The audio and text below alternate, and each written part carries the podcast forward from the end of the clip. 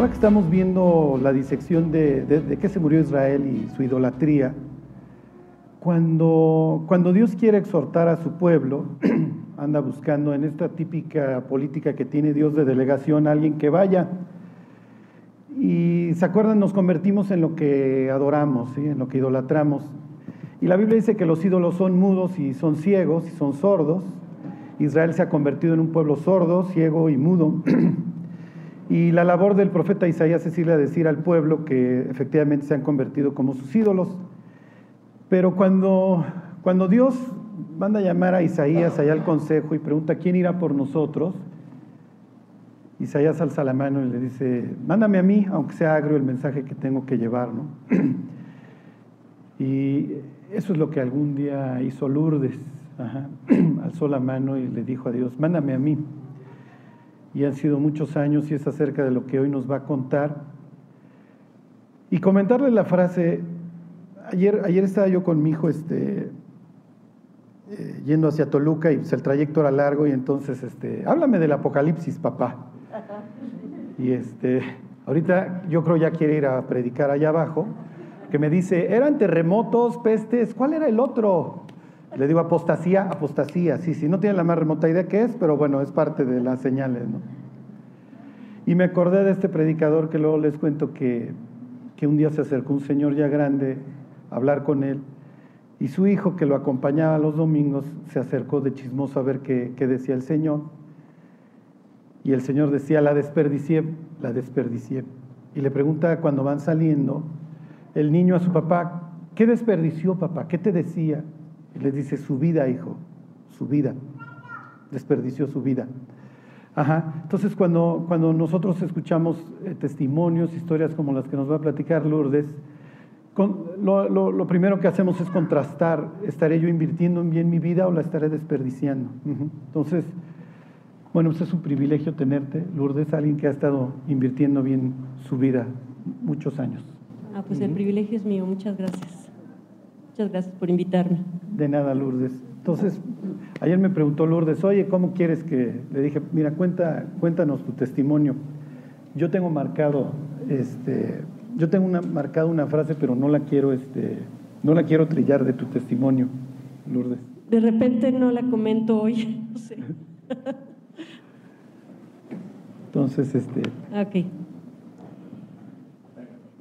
Estaba yo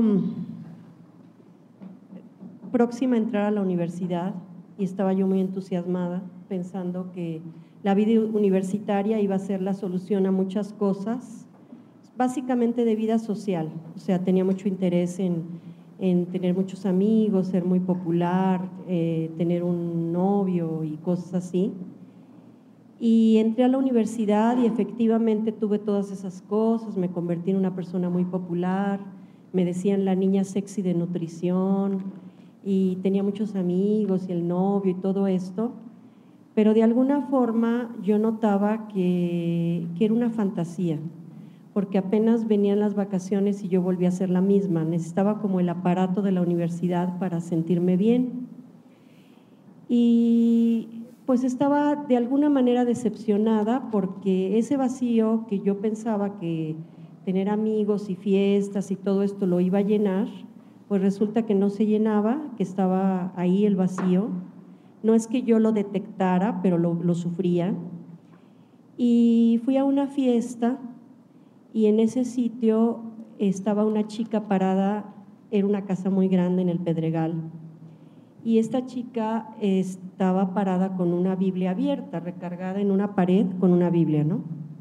Yo pensé que ella estaba estudiando un libro de, la universidad o algo así, me acerqué y le dije, oye, ¿qué, ¿qué lees? ¿Tienes examen o qué? No, y me dijo, no, estoy leyendo la Biblia.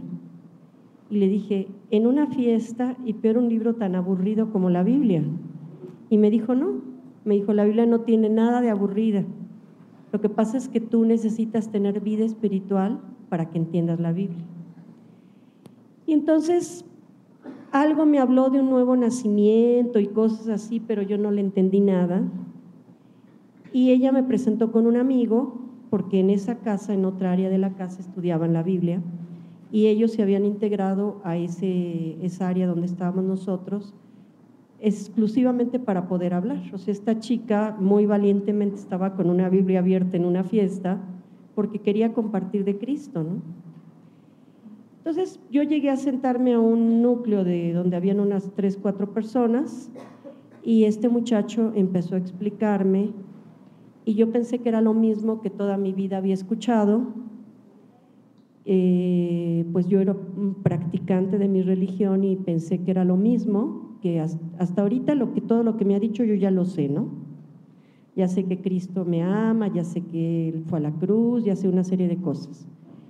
Pero en la medida que Él iba avanzando en la conversación y iba mostrándome los pasajes de la Biblia, me di cuenta, sobre todo en la parte de la cruz, eh, que era como si yo tuviera un cuadro parcialmente, eh, o sea, que yo no, no lograba identificar, no lograba identificar las figuras porque le faltaban, porque tenía hoyos como en un rompecabezas. Entonces nunca entendía, ¿no? O sea, yo, para mí la cruz era algo que me traía sufrimiento porque Jesús fue, hizo algo por mí y yo no hago nada y yo soy peor y para mí no era ningún consuelo, ¿no? Entonces, por primera vez, saber que Él había tomado mi lugar, que Él había ido por mí, que Él me amaba, ¿no? O sea, que esto representaba el gran amor que Dios me tenía, pues fue así la revelación de esa noche, fue maravilloso para mí entender esto. Esta persona me dijo, tú tienes en tu corazón, una, a tu corazón hay una figura de rompecabezas que le hace falta y tiene la forma de Jesús. Y hasta que Jesús no entre a ese espacio, tú no vas a sentirte llena. Entonces, sin saber nada, obviamente nada, pero Dios sí sabía todo, Él me estaba hablando de ese vacío que yo trataba de llenar con tantas cosas y que solamente Jesús podía llenar. Entonces, cuando él me invitó y me dijo, si tú quieres esta noche, puedes salir de esta casa con Jesús en tu corazón, con una vida transformada, con una vida llena de sentido. Entonces yo le dije, sí, sí, yo quiero. Estábamos una amiga y yo las dos escuchando esto. Y entonces él me invitó a, o sea, me guió en esta oración para recibir a Jesús en mi corazón como mi Salvador y mi Señor. Y yo lo invité. Cuando terminamos de orar, mi amiga me dijo, oye, esto es igual de lo que ya te he platicado de la meditación trascendental, es igual a eso. Le dije, no, le dije, esto no es igual a nada. Solo me haces ver que no entendiste absolutamente nada porque esto no se parece a nada. O sea, para mí era claro que no tenía nada que ver con la religión que yo había practicado, ¿no? Yo salí de esa casa durante quizá dos meses más, a lo mejor no vi a estas personas. Me invitaban, pero yo, según yo, tenía muchas cosas que hacer. Pero el cambio se llevó a cabo en mi vida. O sea, yo regresé a la universidad después de vacaciones y la gente me veía diferente. Me decían, oye, ¿qué te pasó? Te ves muy bien, te sentaron muy bien las vacaciones. Yo les decía, no, invité a Cristo a mi corazón. O sea, lo único que me sostuvo durante varios meses fue que yo empecé a hablar de Cristo. O sea, la gente notaba mi cambio, yo tenía una urgencia de hablarles, de decirles que había algo. Oye, ¿te acuerdas las conversaciones que teníamos de qué sentido de la vida? Pues ya encontré el sentido, ¿no? No sabía bien qué decirles, les decía los dos versículos que, que se me habían grabado, ni siquiera de memoria, obviamente, ni con la Biblia en la mano, pero la gente pues estaba escuchando.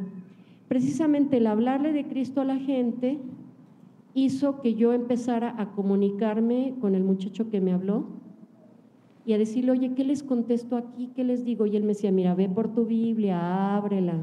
Él me esperaba en el teléfono, ¿no? Y entonces, hablando de Cristo, fue que Dios empezó a, hacer esa transformación en mi vida ¿no? y, a producir ese deseo de saber más.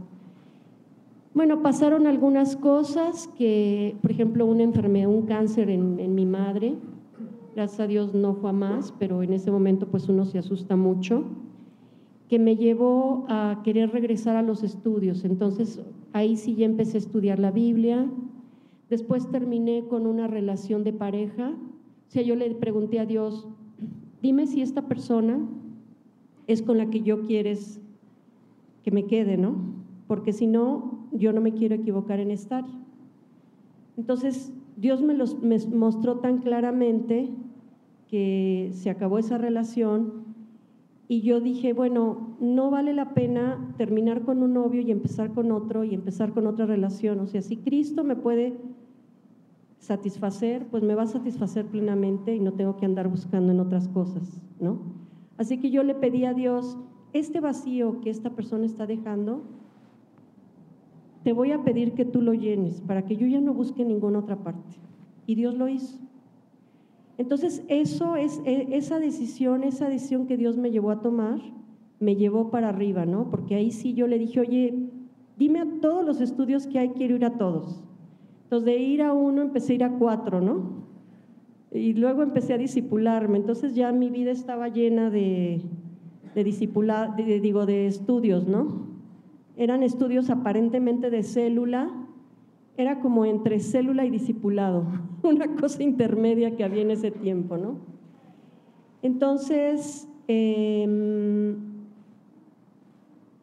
después de esto, empezó una gran persecución en mi casa.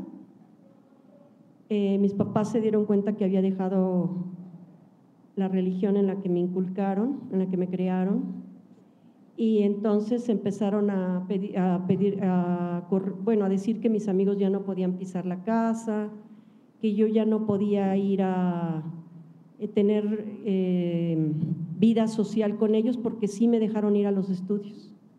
O sea, yo le, yo le pregunté, bueno, ¿y a los estudios también me van a prohibir? Y mi papá dijo, no, ya estás grande y sabes lo que, lo que haces, ¿no? Yo tenía en ese momento 19 años. Entonces, eh, gracias a Dios por lo menos el discipulado lo pude tener. Y lo que yo no podía, porque pues a esa edad, ¿no? Tú eres prácticamente un adolescente, quieres mucho salir con tus amigos, pero lo que yo no podía tener con mis amigos de vida social, de ir al café y cosas así, yo iba con Dios y le decía, bueno Dios, tú me tienes aquí, ¿no? O sea, si tú quisieras, le hubieras puesto a mi mamá en su boca decir, sí, sí vas, ¿no? Entonces, si no, tú encárgate de llenar mi vida, ¿no? Entonces, esto para mí fue una gran bendición porque Dios me hizo crecer en la comunión con Él. Pasaron, eh, bueno, mi vida de discipulado, yo les puedo decir que, que tuve el privilegio de discipularme con Emilio, el misionero que comenzó el trabajo en México. Estudiar con él era algo que te marcaba, o sea, ninguno que nos discipulamos con él no queríamos salir como misioneros, todos queríamos salir como misioneros, muchos de nosotros salimos como misioneros, de hecho, o como obreros. Y pues ahora sí que todos levantamos la mano, ¿no? Si hay una necesidad, pues yo voy, ¿no? Yo quiero ir y así, todos levantábamos la mano, todos queríamos ir, ¿no? Había ciertas reglas, hasta que no termines la carrera no puedes salir, ¿no? Entonces, todos queríamos ya terminar y ya finiquitar las cosas para poder salir como misioneros. La persecución hizo que yo tuviera que salir de mi casa. Mis papás amablemente me dijeron, ahí está la puerta. Eh, yo salí. Yo entiendo ahora la situación de mis papás, ¿no? O sea, yo entiendo que ellos pues no entendían esas transformaciones, esos cambios en la vida de su hija, ¿no? Tuvieran, tuvieron temores, pero por lo pronto, yo a los 22 años salí de la casa, eh, obligadamente, porque pues, hay gente que también se va a vivir fuera de su casa a esa edad, ¿no? Eh, fue una situación muy difícil, eh, pero que fue también una gran bendición a mi vida, porque fue ahí, saliendo de mi casa, donde había que tomar una decisión porque en ese momento terminé la carrera de nutricionista, que fue la carrera que estudié, que cuando salgo eh, de la casa y estoy viviendo ese momento difícil, eh, yo pienso que pues lo más viable es salir de misionero, o sea, ya terminé la carrera, pues estoy libre ya de esta situación, no encuentro trabajo, además, ¿no? eh, pues lo viable es empezar ya, si en algún momento yo tenía esa, ese deseo y en algún momento se pensó que yo podría ser misionera, pues es el momento, ¿no? Pero pues Emilio nos decía, no, las misiones no son el refugio de los fracasados o de los que no encuentran trabajo, ¿no? O sea que yo creo que tú vas a salir como misionera algún día, pero ahorita no, ¿verdad? Bueno, pues Dios tenía sus planes, me permitió entrar a trabajar, me dio mucha gracia. O sea, de estar en la calle, porque llegó un momento donde la tía donde me fui a vivir me dijo, ya no puedo tenerte aquí, en donde no encontraba dónde ir, de donde todavía no conseguí un trabajo, de, la noche a la mañana Dios me consiguió un trabajo, un amigo, eh, un amigo se fue a vivir a otra parte y me, dejó su apartamento puesto, me dijo usa mi carro, este, nada más paga la mitad de la renta. Entonces de un de repente yo llegué con mi cepillo de dientes al apartamento nuevo, digo, con todo puesto, ¿no? y, Dios solucionándome la vida, ¿no? O sea, abriéndome el espacio, ¿no? Fiel, fiel a su palabra, ¿no? De que no me iba a desamparar. Y pues mis papás pensando que en la primera de cambios yo iba a regresar, pero Dios mostrando pues que Él es lo más importante, porque yo pensé, si yo en este momento cedo, estoy dándoles a entender que su salvación no me importa, porque ellos me decían, te puedes quedar en la casa, pero deja todo. O sea, ya no vas a tus estudios, ya no lees tu Biblia y nosotros te vamos a recompensar, ¿verdad? Pero yo decía, no, o sea, la salvación de ellos me hace, me detiene, o sea, me hace ver que yo no puedo seguir a lo que, lo que ellos me están diciendo, ¿no? Pero bueno, eso, o sea, esa, esa etapa de crisis, porque fue un tiempo muy duro para mí, conocer más profundamente a Jesús, conocer su gracia, eh, hizo que, yo fuera preparada para el campo misionero, porque unos amigos planearon ir a Centroamérica. Teníamos misionero en Panamá y en Nicaragua. Entonces, alguien, un grupo de amigos, discípulos, dijeron, vamos a Panamá. Entonces, una amiga dijo, oigan, pues ya que vamos a Panamá, ¿por qué no vamos a algún otro país de Centroamérica? Y había un misionero, amigo de Emilio, que nos hablaba de lo que estaba pasando en el mundo y nos decía que Guatemala estaba muy abierto. Entonces dijimos, bueno, pues Guatemala, pero así, o sea, casi casi de Tin Marín de Dopingüe. Y dijo una amiga, pues a mí me cae bien Guatemala, bueno, pues vamos a incluir a Guatemala en el viaje, ¿no? Entonces empezamos a comentar, digamos, a lo mejor la gente con la que nosotros nos relacionábamos en toda la obra, no en una sola célula, obviamente, sino en toda la obra, yo creo que era muchísimo más pequeña que este grupo, ¿no? O sea, grupito aquí de 15 personas, 20, y yo creo que no pasaban de ciento y pico, ¿no? Pero se corrió la voz y entonces llegaron a nuestros oídos contactos oigan, yo tengo una amistad, yo tengo un pariente y así. Y entonces decidimos ir a Centroamérica. Eh, fuimos, a fuimos a Guatemala por cuatro días.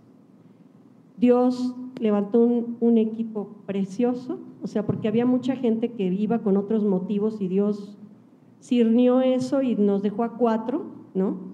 Cinco, cuatro mujeres y un hombre. Y, llegamos a Guatemala y la gente abiertísima, el del mercado se convertía en botones, o sea, todo el mundo recibía a Cristo, nosotros estábamos impresionados, año 78, una época donde México no estaba así. Y entonces, eh, una chica de, de Toluca, una chica que se había convertido en Toluca, una guatemalteca, Dijo, oiga, ¿van a ir en Navidad? Sí. Ah, yo tengo familia, yo voy a ir para Navidad, por favor hablen con mi familia, los voy a invitar. Sí, claro. El 25 de diciembre fuimos, ¿no?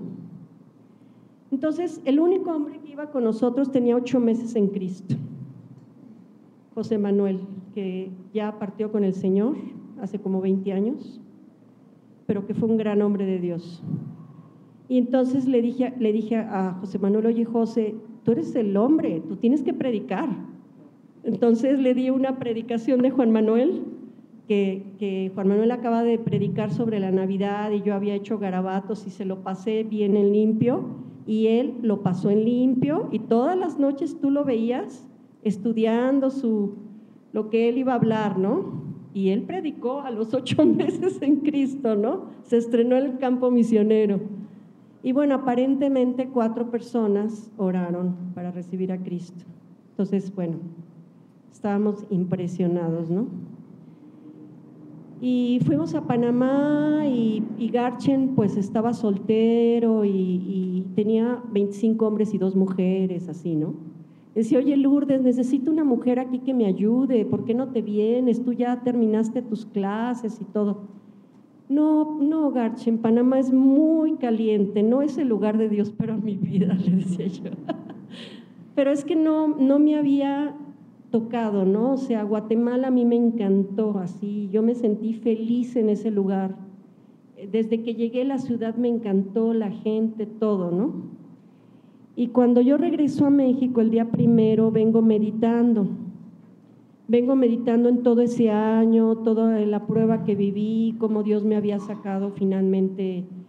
Ahora estaba la bonanza, ahora yo ya tenía un trabajo, todo me sonreía, ¿no? y además pues ya un poco como que la urgencia de que no, yo cuando termine tengo que ser misionera, ya, ya la había yo hecho un lado, ya estaba yo contenta con mi trabajo secular y, entonces voy dándole gracias a Dios por todo lo que he vivido y le comento a, a una amiga que en esa meditación eh, cuando normalmente cuando Emilio decía, a ver, alguien tiene que salir con Garchen. Yo, yo decía, casi me tenían que jalar de los tirantes, ¿no?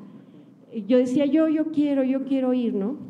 Y en cambio ahora yo me sentía totalmente replegada porque así como que me habían dado una buena cachetada, así, pues antes yo tenía una gran altivez y pensaba que era lo máximo y que era muy entregada y todo. Y ahora después de la prueba, pues eh, estaba yo viendo mi debilidad, ¿no? mi necesidad de, depender de Dios y entonces en ese, en ese viaje de, dos horas de avión, eh, Dios me dijo, eh, me dijo, ¿estarías dispuesta a entregarme estas cosas? Porque yo venía dándole gracias porque Dios, ahora sí ya todo está muy bonito, no me lo quites, no lo muevas de ahí, por favor, o sea, el trabajo, la casa, todo, por favor, todo que se quede en su lugar, ¿no? Entonces Dios de repente me dijo, oye, ¿y esto que lo que te estás aferrando me lo entregarías, no? Y le dije, sí. Entonces yo le dije a mi amiga, oye, ahora en lugar de que yo sea el impulso, como que Dios me está empujando, ¿no? Y bueno, cuando yo llego a México, resulta que Emilio me está esperando en el aeropuerto, eh, cosa inaudita. Y entonces... Eh, me dice, oye, ¿qué tal les fue en Guatemala? No, Emilio, Guatemala está abierta. Guatemala, las almas se ganan en Hoy Express, ¿no? O sea, es una maravilla de país, eh, fue un privilegio compartir ahí, ¿no? Y entonces me dijo, bueno, ah, me dijo, ¿y el clima qué tal? No, pues el clima ideal.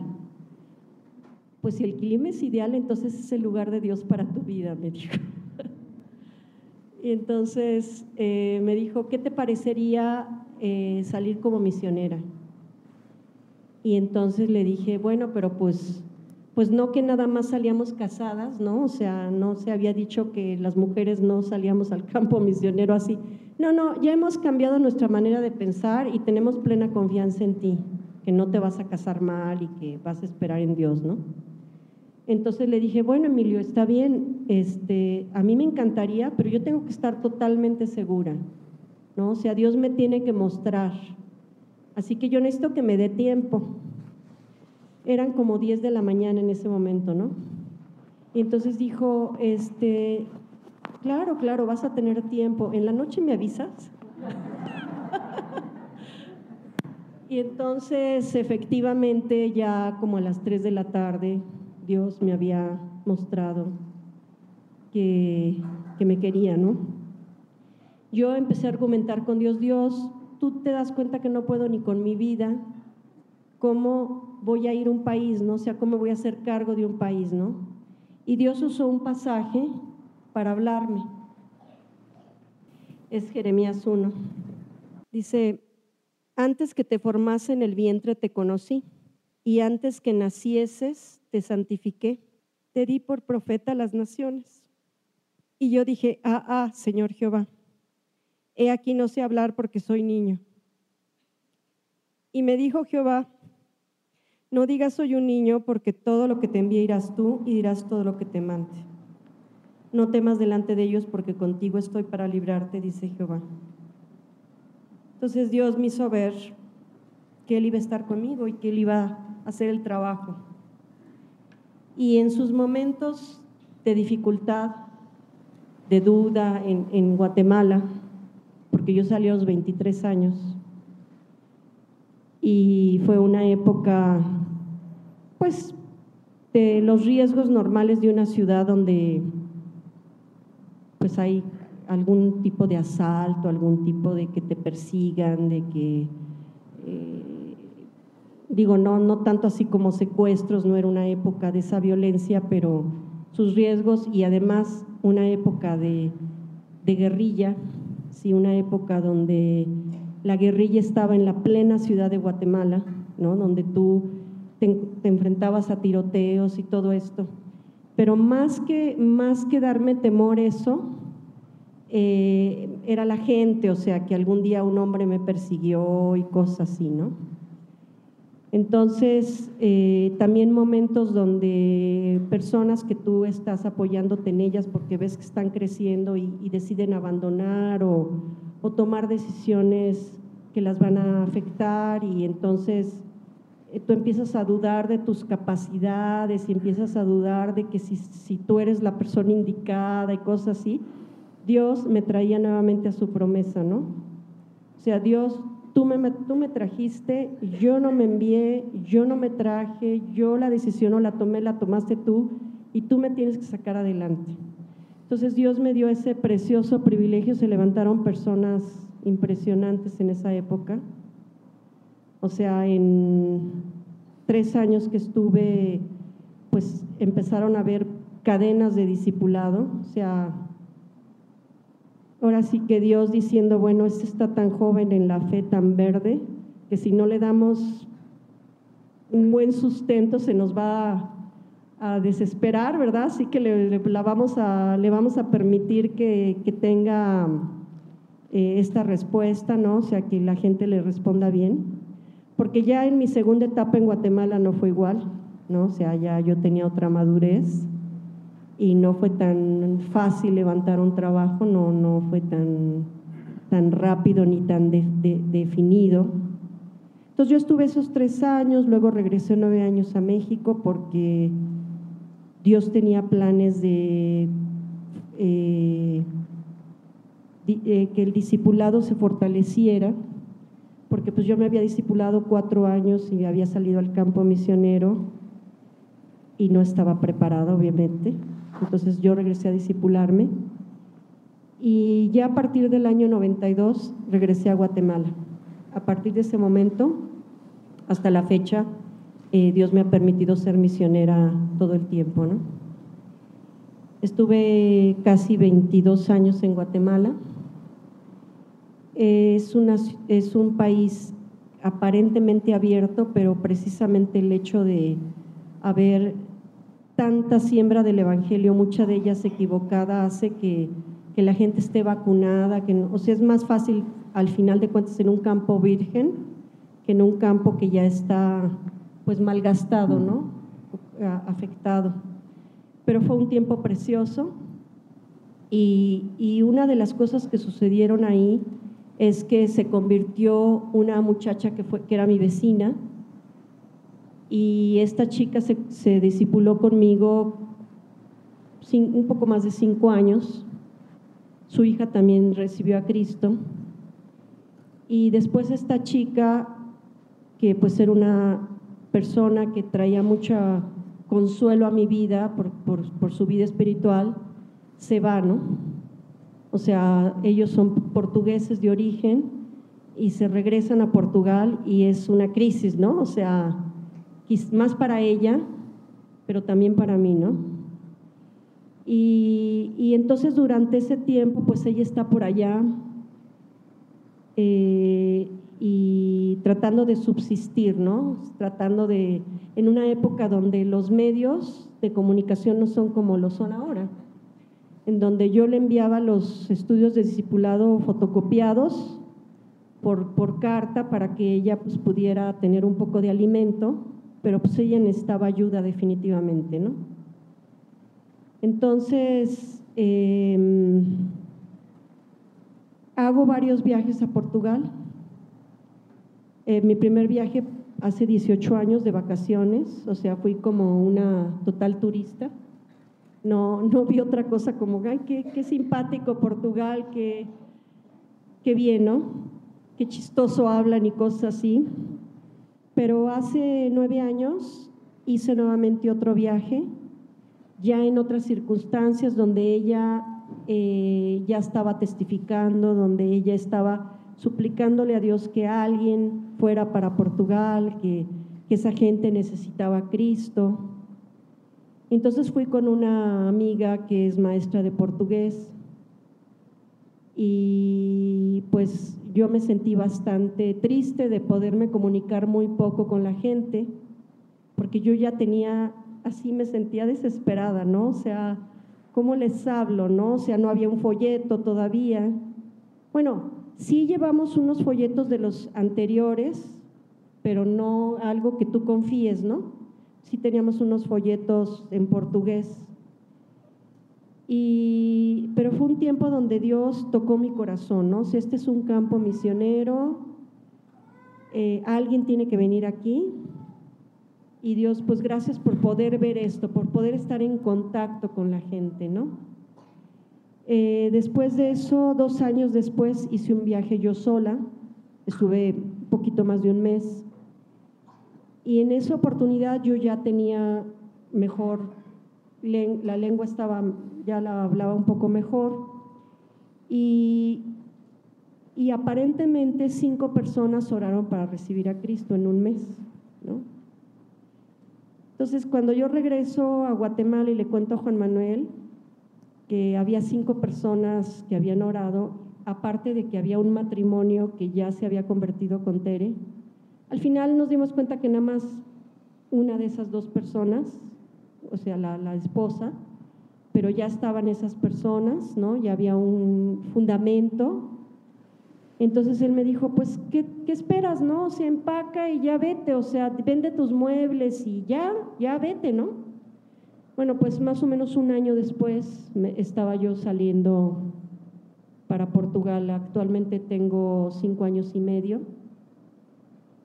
El primer año fue muy duro, muy duro porque estás dudando si te vas a poder quedar, si te van a poder dar la visa, eh, estás con un pie aquí y otro allá, fue enfermedad, o sea, muchas cosas, ¿no?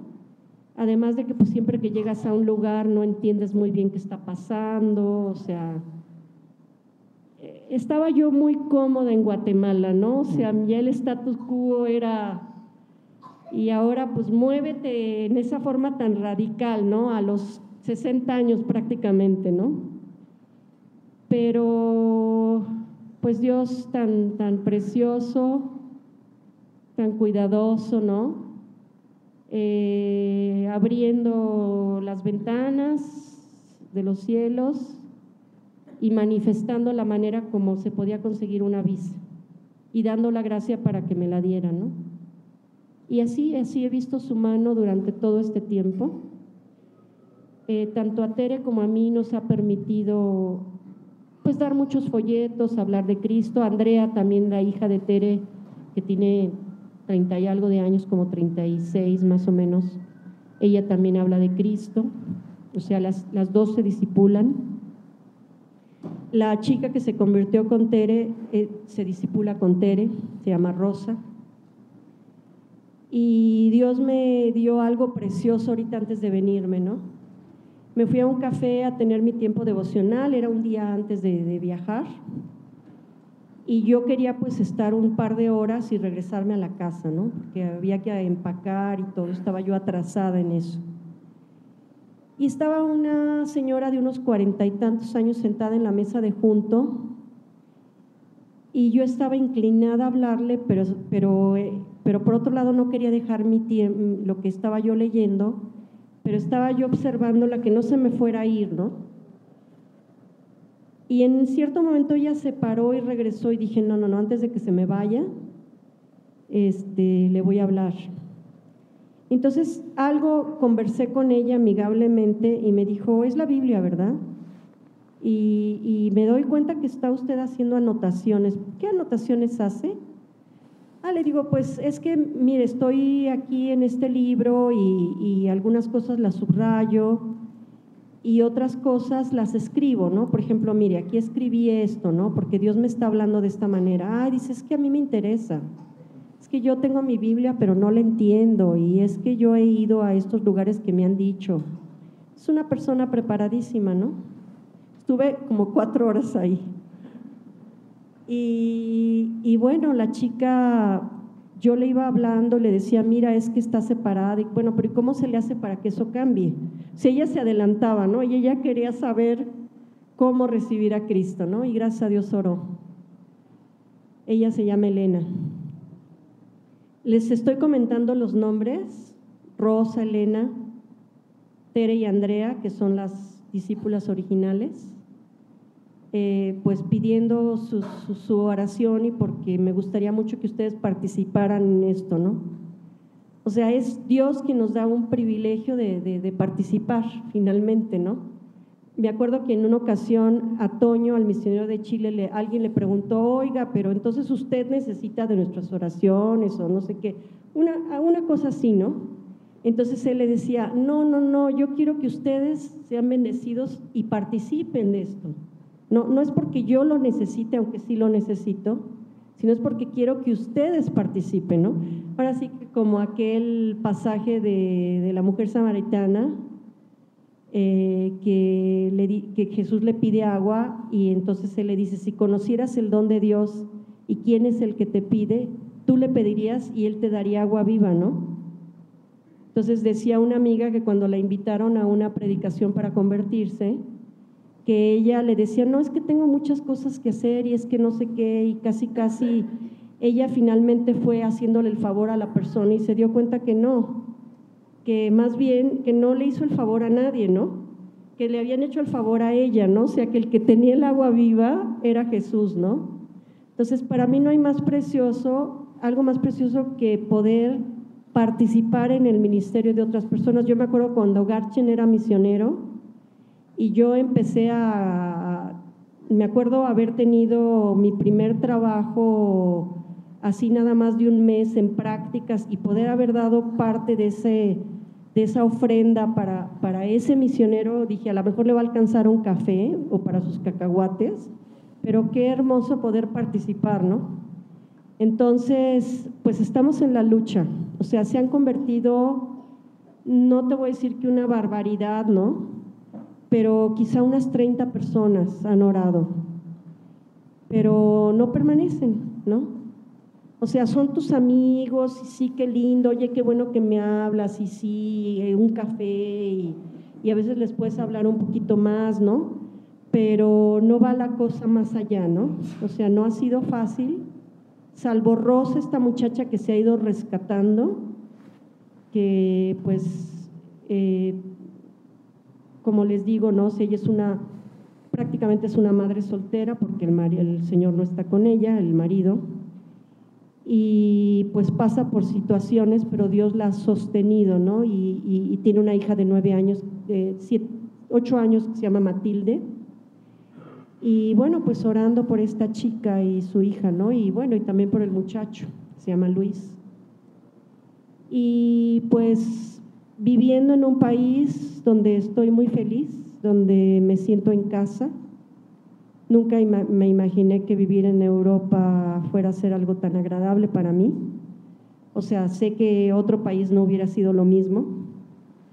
pero yo he sentido a los portugueses muy acogedores, este, que han abierto su corazón, sus casas a veces, y pues muy a gusto, pero yo sé que es totalmente la gracia de Dios, ¿no?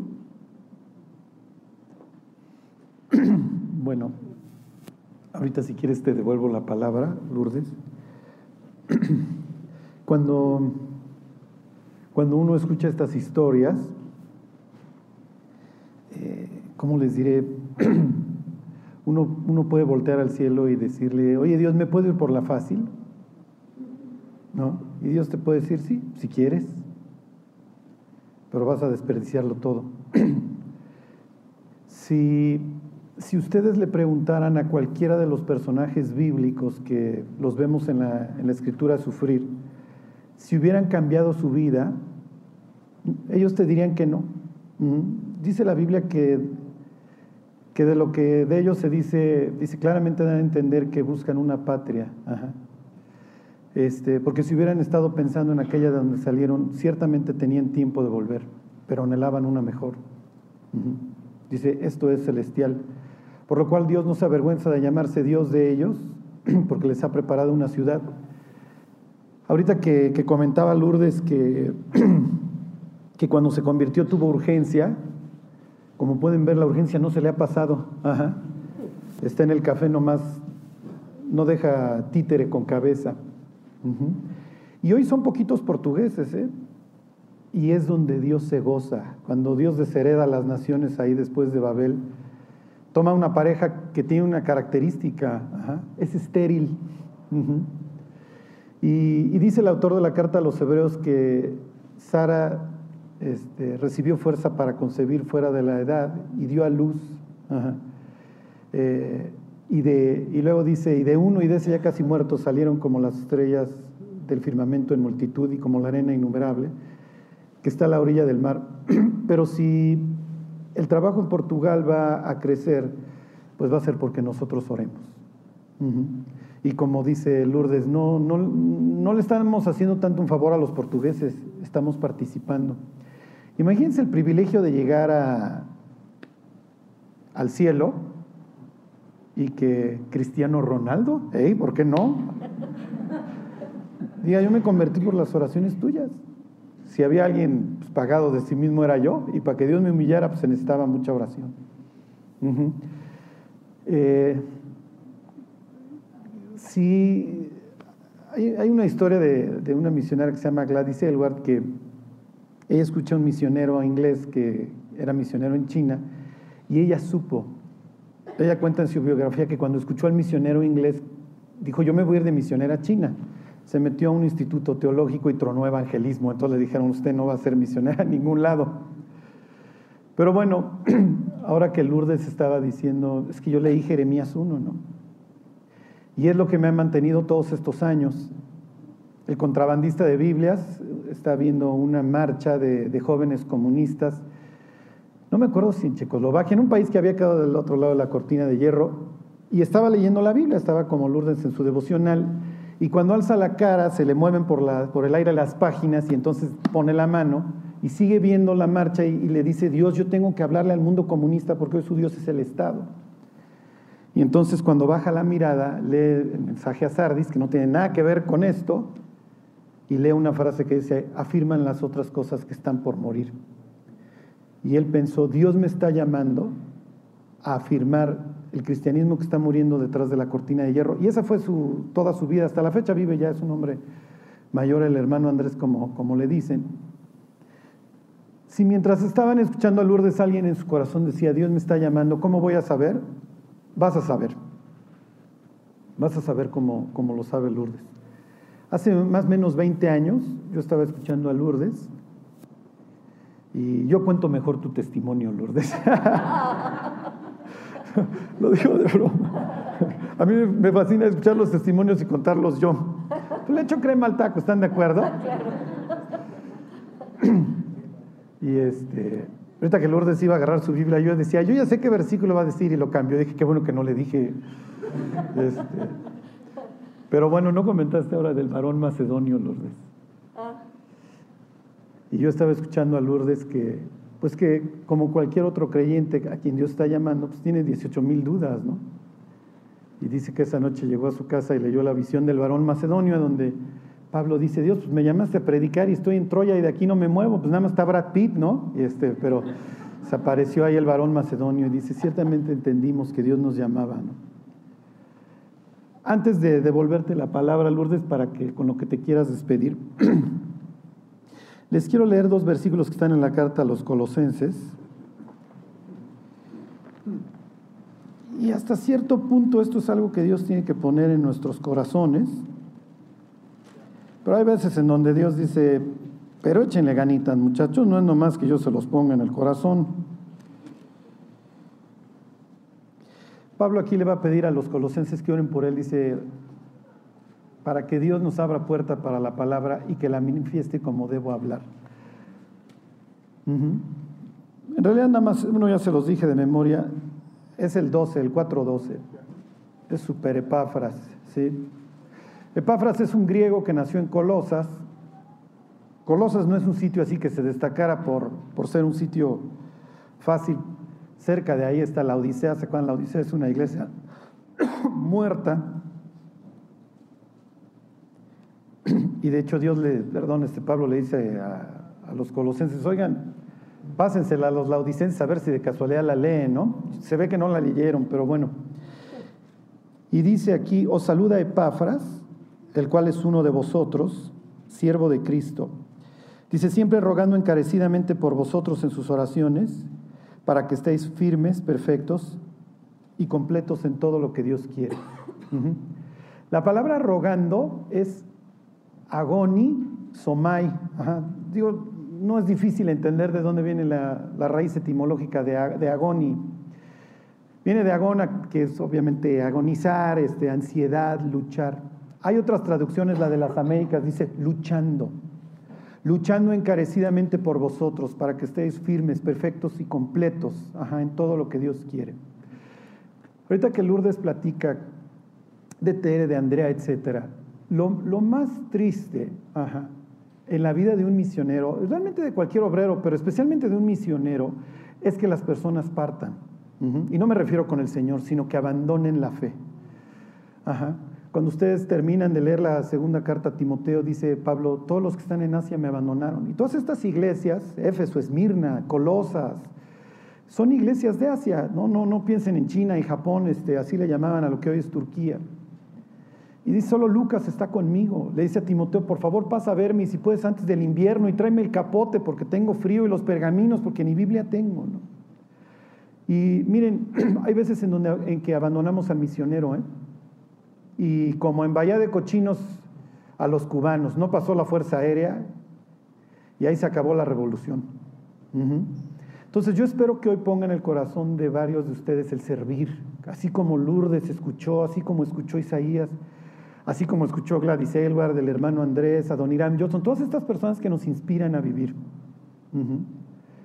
Y que participemos este, en todas formas, en el trabajo que hoy se está haciendo en Portugal. Este, pues las chavas pueden orar por cristiano, digo, de aquí a que se convierta, etcétera, pues ya es otra cosa, ¿no? Y a veces como que pensamos, sí, que se convierta la celebridad, y Dios dice, yo no veo la vida como la ven ustedes, ¿no? Para mí cada alma es preciosa, yo las formé, Ajá. y por todas morí. Entonces, este, para que no vayan a olvidar este día, no vayan a olvidar a Lourdes, no vayan a olvidar Portugal, porque si las gente se van a convertir, Va a ser por el trabajo que está haciendo Dios a través de la vida de Lourdes y porque oremos por ella. Este, me impresiona lo que dice Lourdes. Estábamos las dos, mi amiga y yo, escuchando de Cristo. Y yo entendí, es lo que cuenta Pablo, es una tragedia también, ¿no? Dice, la verdad vieron la, la, luz, pero no entendían la voz que hablaba conmigo. Hay muchos que a la verdad ven la luz, pero cuando se trata de oír la voz ya no quieren. Bueno, Lourdes, ¿con qué, con qué quieres cerrar? Bueno, les voy a comentar un poquito lo del varón macedonio. Cuando estaba yo en Guatemala y eh, esa primera vez, esos cuatro días que estuvimos ahí, en Toluca se había convertido aquella chica que pidió que le habláramos a su familia y la hermana que ella sí vivía en Guatemala. Y entonces la hermana le había pedido a Dios que si ella debía seguir este camino, que le mandara a alguien que le pudiera decir cómo. Y no había pasado un mes cuando estábamos nosotros yendo a Guatemala. Entonces ella dijo, ustedes son la respuesta. Entonces, digo, esto lo supe después. Y entonces nosotros llegamos ahí, a donde quiera que nosotros íbamos a ir, ella nos quería alcanzar, ella quería saber, ella preguntaba, ¿y cómo le hago aquí, cómo le hago allá? Entonces yo le dije a Dios, Dios, yo no sé cómo le vas a hacer, no sé a quién vas a enviar, porque a ver, fulanito no, no ha terminado la carrera. Menganito no, pues no sé qué, o sea, yo solucionándole la vida a Dios, ¿no?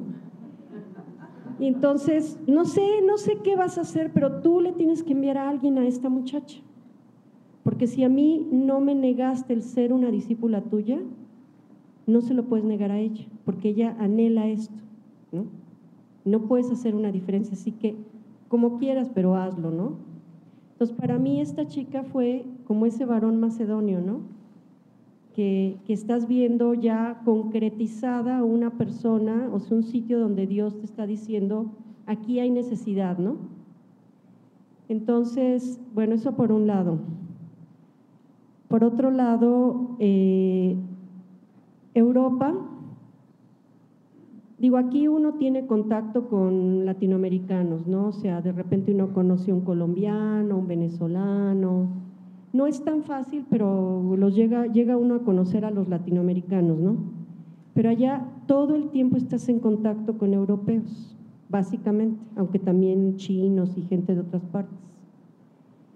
Entonces, por ejemplo, yo que he tomado los cursos de portugués y recientemente tomé uno de francés, eh, en los de portugués todo el tiempo había europeos, ¿no? Entonces eso me permitió, por ejemplo, hablarle a, muchos de mis compañeros, pero que una muchacha de Polonia se convirtiera. Me permitió cuando estuve en Coimbra que una chica de China se convirtiera, o sea, no sabes el problema para testificarle. ¿eh? Tuve que tomar un folleto en inglés y con el inglés eh, explicarle y, leerle la Biblia ahí, porque pues no tenía la aplicación todavía. Y, pero bueno, le, puse una película de Jesús con letritas en inglés y entonces le iba explicando lo de Nicodemo y así. Lo bueno es que tuvo conmigo varias horas en mi casa y, y ella estaba abierta, tenía 20 años en ese momento, y ella vive en China, China comunista, pero ella oró, ¿no? Entonces es una oportunidad maravillosa de tratar con mucha gente. Eh, de hecho, uno tiene que prepararse, por eso estoy ahorita estudiando francés, eh, porque pues necesitas las lenguas, necesitas un buen inglés, obviamente, que pues es lo que más te permite comunicarte. Y, y pues mucha de la gente también no ha permanecido porque viven en otros países, ¿no? O sea, se han convertido, pero por ejemplo una muchacha se fue a vivir a Francia, la otra se regresó a México, una muchacha mexicana y así. Pero eh, bueno, eso por, otro lado. Y por último, pues eh, un poco haciendo eco a Juan Manuel, ¿no? Eh, o sea, así como yo les comenté que, hace unos días Elena escuchó, ¿no? Entonces la salvación es uno por uno, ¿no? O sea, no, no, no es menospreciable, o sea, Dios ama las pequeñeces, ¿no? O sea, no, le, no las menosprecia, ¿no? Y está ahí el uno que tú invitas, ¿no? El uno que tú invitas al auditorio, ¿no? O sea, aprovechar esta tremenda oportunidad que hay aquí en México para invitar a la gente al auditorio, ¿no? Y, para orar por esa gente para que realmente, bueno, me imagino que lo están haciendo, pero ahora sí que hacer el sprint final en esta semana, ¿no? Y bueno, em, orar mucho por Tere porque tiene varios problemas de salud, o sea, ella continuamente está eh, pues librando una batalla para su vida diaria, porque eso añadido con problemas reumáticos y de otro tipo, entonces orar mucho por ella. Yo tengo también mis propios achaques, ¿no? Y este, bueno, pues, eh, y básicamente pues por las almas, ¿verdad? Pues muy bien, Lourdes. Yo creo que te hablo a nombre de todos. ¿eh? Este, hubo silencio sepultural. no se da todos los domingos.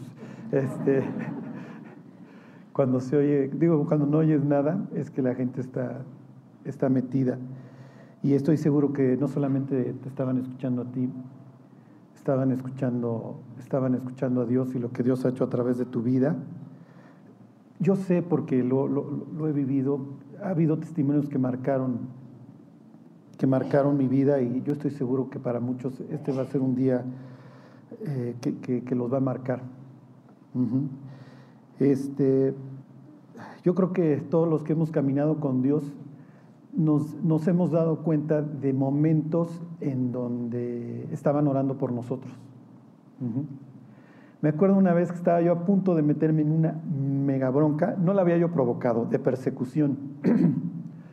y este, bueno, la había provocado por seguir a Cristo, y, y, al otro día se levanta, me habla una persona ahí medio angustiada y me dice, oye, ¿dónde estabas anoche en la madrugada? No, pues en tal lugar. Me levantó Dios a orar por ti. Y le dije, pues te escuchó. Ajá. Y yo espero que haya muchos aquí que empiecen a vivir estas vidas de, lucha, como Don Epafras, por Lourdes y, por Portugal. Eh, ¿Puedo ¿sí? una? Claro que sí, Lourdes. Eh, cuando yo estaba en Guatemala la primera vez, el único contacto era por carta. Entonces, a mí me sostenía básicamente la iglesia de Toluca. ¿Por qué? Porque como ellos tenían a esa chica guatemalteca, pues ellos habían orado por enviar un misionero y cuando Emilio propuso quién quiere sostenerla, la iglesia de Toluca, que era una iglesia bien chica y que estaba ya sosteniendo a su misionero, decidieron sostenerme y con sacrificio. Entonces yo vivía sostenida por la gracia de esa iglesia fiel que me enviaba mi sostenimiento y que oraba por mí incesantemente. Y yo les puedo decir que las cartas llegaban con dos meses de diferencia, pero la oración no. Y les puedo decir que en momentos de mucha dificultad así, de, crisis fuertísimas, eh, digo, yo no he tenido un diario como lo han tenido algunos misioneros donde escriben este día tuve una lucha tremenda. No, no pero haciendo cuentas, exactamente Dios ponía en el corazón de estas personas, básicamente de un grupo de discípulos de Toluca, orar por mí, así interceder por mí, sufrir por mí, y Lourdes está, no sabemos qué es, ¿no? Dice, ya después nos llegaba tu carta y entendíamos de qué se había tratado el asunto, ¿no? Pero ahí estaban ellos luchando por mí, ¿no? Sosteniéndome. Por eso yo sabía perfectamente que yo era nada más la mano, ¿no? Porque había un brazo que me sostenía y había una iglesia que me sostenía, ¿no? Que estaba haciendo la obra ya. Y así es. Bueno, pues miren, antes de orar termino con una anécdota. Este, hace unos tres semanas, algo así, este, me manda Just un, correo que llegó al correo de, G316 Satélite y era de una revista inglesa ahí que se ve que es una cosa gigantesca. Y bueno, si la persona que lo hizo lo está escuchando, creo que es una persona extranjera, yo, yo estoy seguro que lo hizo en súper buen plan, ¿no? Contactó a las personas de, esta revista esta revista se dedica a recabar fondos y generar exposición para personas que están luchando por una causa. Y, este, y la exposición, digo, no, no sé cuánto, pero me, escribió una persona y me dijo, oiga, uno de sus seguidores lo candidateó usted para, para salir en la siguiente edición y usted va a obtener una exposición que usted jamás ha soñado y fondos. Y pues yo ya me vi, dije, wow, bueno, hasta que alguien me reconoce, ¿no? Tantos años en el anonimato. Sí, yo estaba en el anonimato. Bueno, finalmente pues ya me hizo justicia la revolución. Y, y, entonces dice, es que ahora estamos, este, ¿cómo, cómo? Más o menos decía, estamos este, trayendo influencers y actores y gentes expertas en su ramo. Y entonces yo dije, no, no, aquí ya va a salir para todas las misiones, este, olvídense. Y entonces cuando lo estoy leyendo, digo, hijo, ¿qué es esto? No? Y entonces le escribo a dos ancianos de la iglesia y se los reenvío tal cual, le digo, ¿qué hago? Uno me dice, ya vas, testifica, da testimonio al mundo, ¿no? El otro me dice, no te vayas a comprometer a nada, ¿eh? Entonces, pues pídeles más información. Me meto a ver la revista si era algo bastante grande, si salimos puras este, eminencias. Y este. Y entonces les digo, oigan, esto más información. Oiga, gracias por contestar rápidamente. Quiero decirle que ya vamos a cerrar la edición y este, aquí le mando el link para contestar la, la entrevista, ¿no? Y estoy... ¿Será que sí, será que no? ¿Será que sí, será que no? Y entonces dije, pues no puedo opacar a Leonardo DiCaprio, ¿están de acuerdo? El martes, el martes en la noche había yo predicado de, de Balaam, cuando lo manda a llamar Balak, le dice, pues no puedo yo honrarte. Y entonces dije, entonces me puse a ver bien, bien la revista, y dije, esta no es la clase de exposición que, que yo quiero, porque no quiero ser famoso en el mundo, quiero ser famoso allá.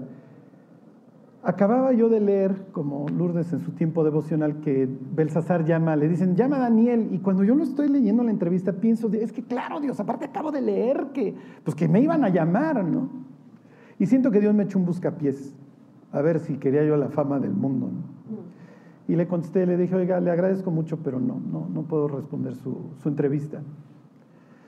Este, se los comento porque hubiera sido fondos, sí me explico, pero no los hubiera estado dando Dios.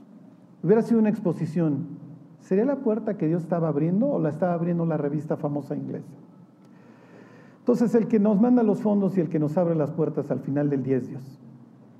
Y empecé citándoles la historia de Isaías cuando Dios, ¿a quién mandaremos? Es su típica pregunta, ¿se acuerdan? Cuando ahí está este, Acab, que lo quiere matar Dios. ¿Qué hacemos? Y pregunta, a ver muchachos, pues a Dios le gusta delegar sus empresas, ¿no? Antes de irse al cielo le dice a los muchachos, ahí les encargo el changarro. Voy, voy con ustedes, aquí yo estoy con vosotros todos los días hasta el fin del mundo, pero el trabajo lo van a hacer ustedes. Hoy estamos nosotros haciendo el trabajo que Dios nos ha encargado si tiene esta política de delegación y se goza viendo a sus hijos trabajar en su empresa. Aquí tienen a, una directora general, de ahí para arriba, ¿eh? Pero pues hay que, hay que sostener a Lourdes. Pensamos que, que el misionero tiene una vida fácil. El misionero experimenta muchos retos, mucha soledad, muchas dudas, como lo experimentamos todos. Pero como decía Lourdes, aquí somos 150 personas, aquí hablas, luego, luego tomas el café. ¿Sí me explico? Oye, me está llevando el tren, hay muchísimas personas, este, maestros, etcétera, discípulos, que, estamos ahí. El misionero se rifa solo, con todos los temores, ¿eh? pero lo podemos acompañar. Y bueno, como siempre les digo, en una columnita de nuestra Biblia está Pablo diciendo, me llevaron hasta el tercer cielo y uno dice, oye, qué privilegio. Dice, sí, pero lee la columnita de al lado azotes, naufragios, a quien tropiezan y no me indigno, quien enferma y no oro por él. Si quieres llegar a este punto, te tienes que fletarla del otro lado. ¿eh? Y así es. Ir por la vida fácil, pues sí es lo fácil. Ya, Lourdes, ya esa urgencia le volvió. Lo último, claro que sí, Lourdes, o lo penúltimo. Bueno, quería comentarles también que ahora que estoy allá estoy en contacto con discípulas, porque vas, bueno, también hay hombres, pero sí, discípulos básicamente, que viven en, Suiza, por ejemplo, en la parte francesa, este, en Austria, en Alemania, en España, en Finlandia, obviamente está la iglesia de París, en Italia, ¿no? G316, ¿no? Mucha necesidad de oración. Imagínate tres chicas,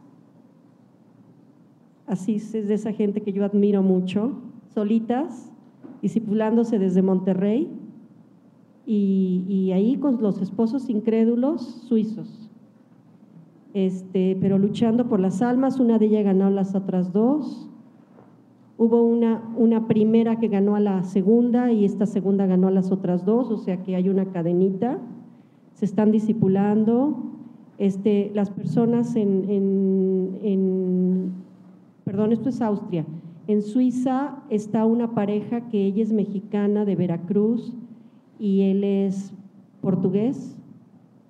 Y bueno, pues han ganado almas, eh, ella está discipulando, eh, él, él, ha, compartido con sus amigos, los discipulan desde Veracruz. Este, hay otras, otros tres chicos que están en, en, otra ciudad más grande porque ellos viven en un pueblito. Y bueno, pues hay dos jovencitos que están en Berlín, ¿no? Que ahorita en esta campaña que tuvimos, porque cada dos años tenemos una campaña en Europa, un evento parecido a esto, parecido al que tenemos ahorita este fin de semana, pero en pequeño. Y pues gracias a Dios invitaron a una chica que vive en París y se convirtió, ¿no? Estos chicos se convirtieron en Guatemala cuando eran niños, conmigo. O sea, el, uno de ellos tenía dos, uno de ellos empezó a estudiar los, los, estudios de la Biblia conmigo cuando tenía dos años y medio y su hermano a los cinco. Y con el tiempo se convirtieron y, y están viviendo para Cristo, se disipulan con Oscar Sotres, o sea, por internet, ¿no? Entonces, pues es la gente, o sea, es mm, difícil, es difícil, el clima es muy difícil, porque quieras que no, el clima te afecta, ¿no? Porque no puedes a veces ni salir a la calle este, el, el, hecho de que la gente no, se, no acepte que le hables de Cristo, pues es una doble dificultad. Si el marido es incrédulo, pues una triple. Entonces, pues es, es un campo para, para, poder orar, para poder participar, para poder alentarlos y conocerlos de repente, ¿no? Que están en el Facebook y todo eso, muchos de ellos. Entonces es una oportunidad maravillosa de participar en Europa, ¿no? Pues Lourdes, ha sido un privilegio, honestamente. ¿eh? Digo, no, no te quiero agarrar a guayabazos, pero, este, pero ha sido un privilegio. Este, como dice Lourdes, hoy el cristianismo en Europa lo están haciendo los latinos. ¿eh? Y bueno, pues nos tocó, nos tocó tarde o temprano, ¿no? Hubo una época que fueron los, los europeos los que se estuvieron rifando por todo el planeta. Europa abandonó a Dios y hoy son los latinos y hay que orar por ellos, porque así como cuenta Lourdes, efectivamente hay en todos lados, ¿no? En Bélgica, en Suiza, en Austria, y son gentes que están pasándola solas y esperamos el día de mañana haya, haya pastores, iglesias, y esto nos lo tiene que conceder Dios, pero primero nos va a tener que ver de rodillas. Así es, es una bendición esta posibilidad de alcanzar al mundo por medio del Internet y, y además un video, ¿no? Que ya la gente está, bueno, para mí es una maravilla porque me pongo a ver así de diferentes, eh, con discípulos, a veces te escucho a ti, pero Tere es la que es fan, fan, fan, que no se pierde uno, ¿no?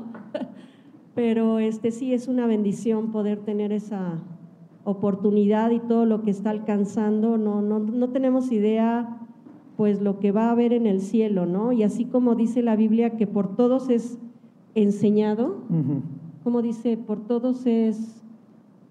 Eh, ¿Y serán todos enseñados por Dios? ¿Te refieres? No, ese versículo que dice que cuando alguien llega a la iglesia, por todos es... Ah, claro, sí, este, es primera de Corintios este, 14, ¿por todos es convencido? Por todos es convencido, por todos es enseñado, ¿no? Entonces, hay una persona al frente dando el estudio, pero hay un ambiente, ¿no? O sea, ya hay una oración detrás de ese pastor, ¿no? Y hay una vida que es la que hace que, se sostenga esa iglesia y esa predicación y todo, ¿no? Así que por todos es convencido y por todos es enseñado. Así es. Y lo oculto de su corazón sale a flote, ¿no? Será manifiesto, sí. Es, es 14:24, dice, pero si todos profetizan y entra algún incrédulo o indocto, por todos es convencido, por todos es juzgado lo oculto de su corazón se hace manifiesto y así, postrándose sobre el rostro, adorará a Dios, declarando que verdaderamente Dios está entre vosotros. Bueno, pues vamos a orar por Lourdes y que no sea la última. Yo espero que esta oración se vaya a replicar los 365 días del año en muchos corazones. bueno, Dios te queremos dar muchas gracias por este día. te damos gracias Dios por la cruz en donde nos diste la oportunidad de tener un nuevo comienzo, Dios, de conocerte y pues no solamente de eso, Señor, sino también de servirte. Nos amaste, Dios, y nos buscaste y ahora nos das el privilegio de trabajar en tus negocios. Tú lo sabes, Dios, para nosotros es un privilegio que no merecíamos. Y Dios, especialmente hoy te queremos pedir por Lourdes, que la bendigas, Dios, que la guardes, que la firmes, que la sigas guiando en cada uno de los pasos que ella va dando. Te pedimos, Dios, que bendiga su trabajo en Portugal, que tú le abras puertas para el Evangelio que se sigan convirtiendo muchos portugueses, Dios, y gentes que tú vayas cruzando en su camino. Bendícela, Dios. Que tu presencia vaya con ella y que le des descanso. Y Dios pidiéndote por nuestra iglesia, Señor, que, que la bendigas, que derrames tu espíritu sobre nosotros y que nos lleves, Dios, a escuchar tu voz y tu llamado. Que no seamos una iglesia indolente, Dios, ante el sufrimiento del vecino, porque sabemos que te necesitan conocer, Dios, que no callemos. Bendícenos Dios, guárdanos y pone en nuestro corazón el buscarte y el seguirte. Te lo queremos pedir Dios en el nombre de Jesús. Amén. Bueno, Tere, pues aquí estoy con tu maestra, con tu amiga.